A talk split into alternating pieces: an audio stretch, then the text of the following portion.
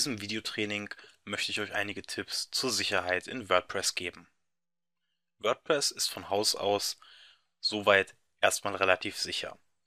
Allerdings besteht immer die Gefahr, dass zum Beispiel durch Brute Force Attacken oder durch Sicherheitslücken in Plugins hier Schwachstellen offengelegt werden.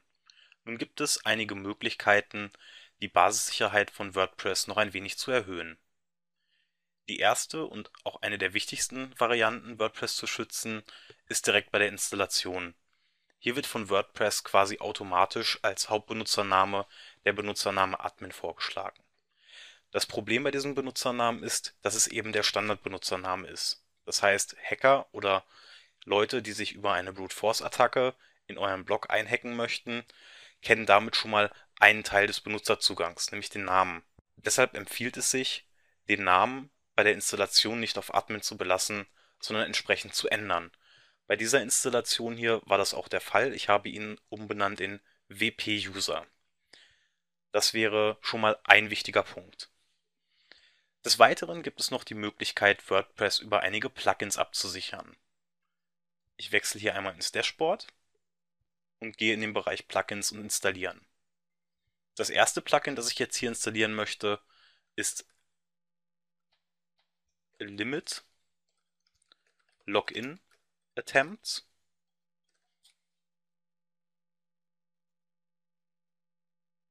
Hier haben wir es direkt das erste. Und zwar verhindert Limit Login Attempts, dass bei einem Brute Force Angriff, der in der Regel automatisch erfolgt, dass der Nutzer bzw. der Angreifer unwillkürlich und unaufhaltsam immer wieder neue Passwörter durchprobiert und quasi damit versucht ins Backend einzudringen. Ihr kennt das vielleicht von vielen anderen Webseiten oder beispielsweise auch von Banken, dass nach dem dritten Login-Versuch dieser Benutzername erst einmal für eine gewisse Zeit gesperrt wird. Das heißt, man muss dann 60 Minuten warten oder länger, bis man wieder versuchen kann, sich einzuloggen. Genau das macht dieses Plugin Limit Login Attempts. Das heißt, ihr könnt hier quasi konfigurieren, wie oft jemand sich versuchen darf einzuloggen. Gibt er dann beispielsweise dreimal hintereinander das falsche Kennwort ein, wird der Zugang über diese IP-Adresse für x Minuten gesperrt. So könnt ihr verhindern, dass zum Beispiel Angreifer über eine Brute Force Attacke in euer Blocksystem kommen. Das Ganze hört sich so jetzt zwar erstmal relativ weit entfernt an, es ist aber leider die traurige Wahrheit, dass auf vielen, vielen WordPress-Blogs, ohne dass die Webmaster oder Administratoren dies wissen, standardmäßig Brute Force Attacken liegen.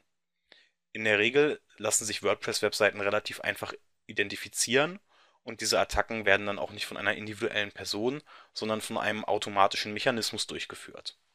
Ich habe das Plugin jetzt hier installiert und im Hintergrund aktiviert und die Einstellungen befinden sich jetzt im Einstellungsmenü unter Limit Login Attempts.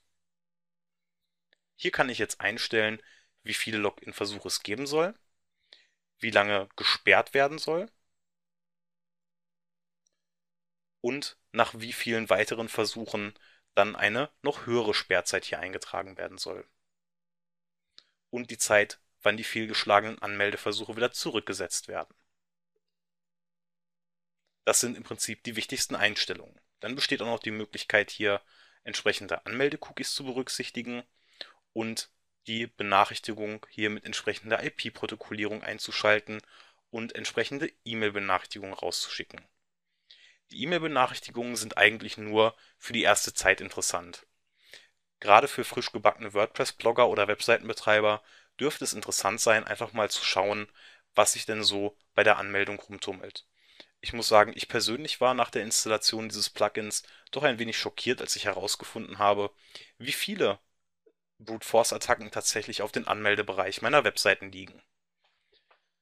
Ich würde in der Regel hier die Einstellungen sogar noch etwas schärfer stellen.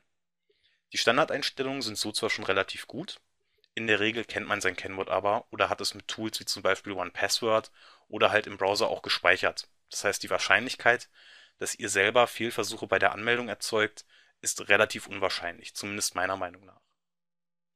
Entsprechend könnte man das Ganze hier noch etwas reduzieren.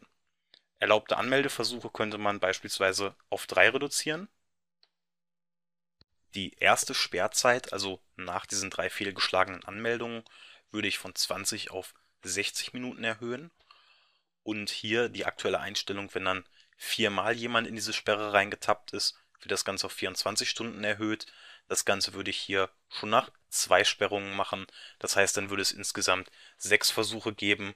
Und das sollte für eine Webseite so eigentlich erstmal vollkommen ausreichend sein, um sich anzumelden. Wer es in sechs Versuchen nicht schafft, da ist die Wahrscheinlichkeit, dass es sich da um eine Brute Force Attacke handelt, relativ hoch. Entsprechend kann dann hier die Sperrzeit auf 24 oder sogar 48 Stunden hochgesetzt werden. Die anderen Einstellungen, zum Beispiel auch hier die Stunden bis fehlgeschlagene Anmeldeversuche zurückgesetzt werden, würde ich an der Stelle erst einmal so belassen. Die Einstellungen werden gespeichert und das war's an der Stelle auch schon mit Limit Login Attempts. Wer diese beiden Punkte berücksichtigt, also das Ändern des Admin-Usernamens und das Plugin Limit Login Attempts verwendet, der hat so eigentlich schon mal einen relativ sicheren WordPress-Login. Zusätzlich sollte natürlich auf jeden Fall ein sicheres Kennwort gewählt werden. Das heißt, es sollte ausreichend lang sein und natürlich nicht nur Kleinbuchstaben enthalten, sondern am besten eine Mischung aus Klein- und Großbuchstaben und zusätzlich noch Zahlen oder Sonderzeichen. Eine weitere Möglichkeit, WordPress etwas abzusichern bzw. Plugins im Auge zu behalten, besteht über das Plugin Snitch. Dieses installiere ich jetzt einfach mal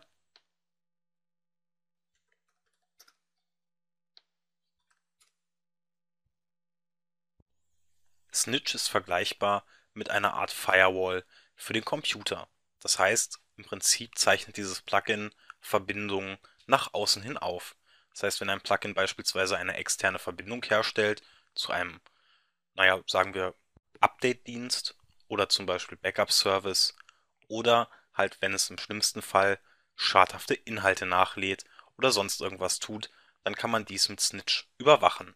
Nach der Aktivierung taucht hier in der Seitenleiste ein entsprechender neuer Menüpunkt auf. Jetzt direkt nach dem Start ist die Datei noch leer. Führe ich jetzt aber beispielsweise eine Suche nach WordPress-Updates durch, dann wird dieser Punkt gleich die ersten Inhalte zur Verfügung stellen. Hier haben wir jetzt den entsprechenden Aufruf vom WordPress Core und zwar die Update-Funktion. Hier wird eine Verbindung zu WordPress.org hergestellt. Jetzt würde natürlich die Möglichkeit bestehen, dass ich hier, wenn ich jetzt hier einige Dienste entdecken würde, die irgendeine URL aufrufen, wo ich mir denke, hm, okay, das macht jetzt irgendwie einen komischen Eindruck, das gehört nicht zu den WordPress-Standards und eigentlich möchte ich nicht, dass hier irgendwelche Daten abgerufen oder hinübermittelt werden. So besteht dann hier die Möglichkeit, den Zugriff auf die entsprechende Domain zu blockieren oder den Zugriff auf die Datei. Mit diesem Plugin ist dann ebenfalls auch die Möglichkeit geboten, zum Beispiel Mailware, die sich in WordPress eingenistet hat, zu finden und dann anschließend zu vernichten. Ein weiterer Punkt bei den sicherheitsrelevanten Dingen, die wir hier durchführen können, ist unter anderem eine kleine Anpassung in der HT-Access des Systems.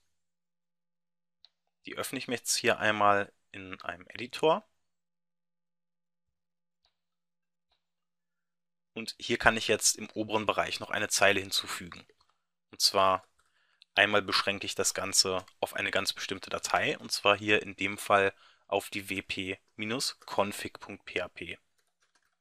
Die wp-config.php ist die zentrale Konfigurationsdatei von WordPress. Und in dieser Datei liegen unter anderem auch die gesamten Zugangsdaten, also Benutzername, Passwort und Adresse zur eigentlichen Datenbank des Systems. Diese Daten sind natürlich enorm empfindlich und in der Regel kommt es nicht vor, dass man diese Datei auslesen kann. Wenn es aber beispielsweise einen Fehler im Server gibt, PHP-Interpreter oder auch im Apache und die PHP-Dateien nicht mehr richtig interpretiert werden, dann kann es durchaus vorkommen, dass diese als richtiger Text dargestellt werden. Und so haben wir jetzt hier quasi eine Fallback-Lösung bzw. eine Absicherung, dass über den Apache, wenn dieser läuft und die Dateien ausgeliefert werden, die Aufruffunktion bzw. der generelle Aufruf dieser Datei von außen komplett verhindert wird. Als erstes muss ich das Ganze hier nochmal kurz anpassen, denn es heißt Files und nicht nur File. Und dann geben wir hier als erstes einmal die Reihenfolge der kommenden Befehle an, und zwar Order, Deny and Allow mit dem Komma getrennt und dann zum Schluss einfach nur Deny from all. Das Ganze kann ich jetzt speichern und wenn ich jetzt hier in meiner Browser-Adressleiste einfach mal die wp-config.php aufrufe, bekomme ich hier einen entsprechenden Fehler 403 Zugriff verweigert vom Webserver selber zurück. Würde ich das Ganze hier rausnehmen, ich kann es kurz auskommentieren, dann könnte ich ganz normal auf diese Datei zurückgreifen, auch wenn sie mir in dem Fall natürlich keine Inhalte liefert. Dennoch ist diese Variante hier die sicherere.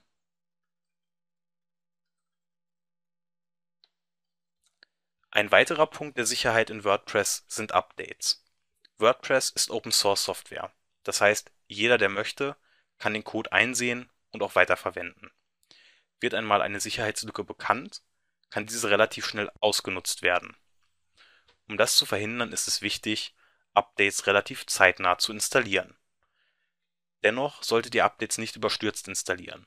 Macht vorher ein Backup, lest euch durch, was diese Updates machen und prüft diese gegebenenfalls vorher mit einer Testinstallation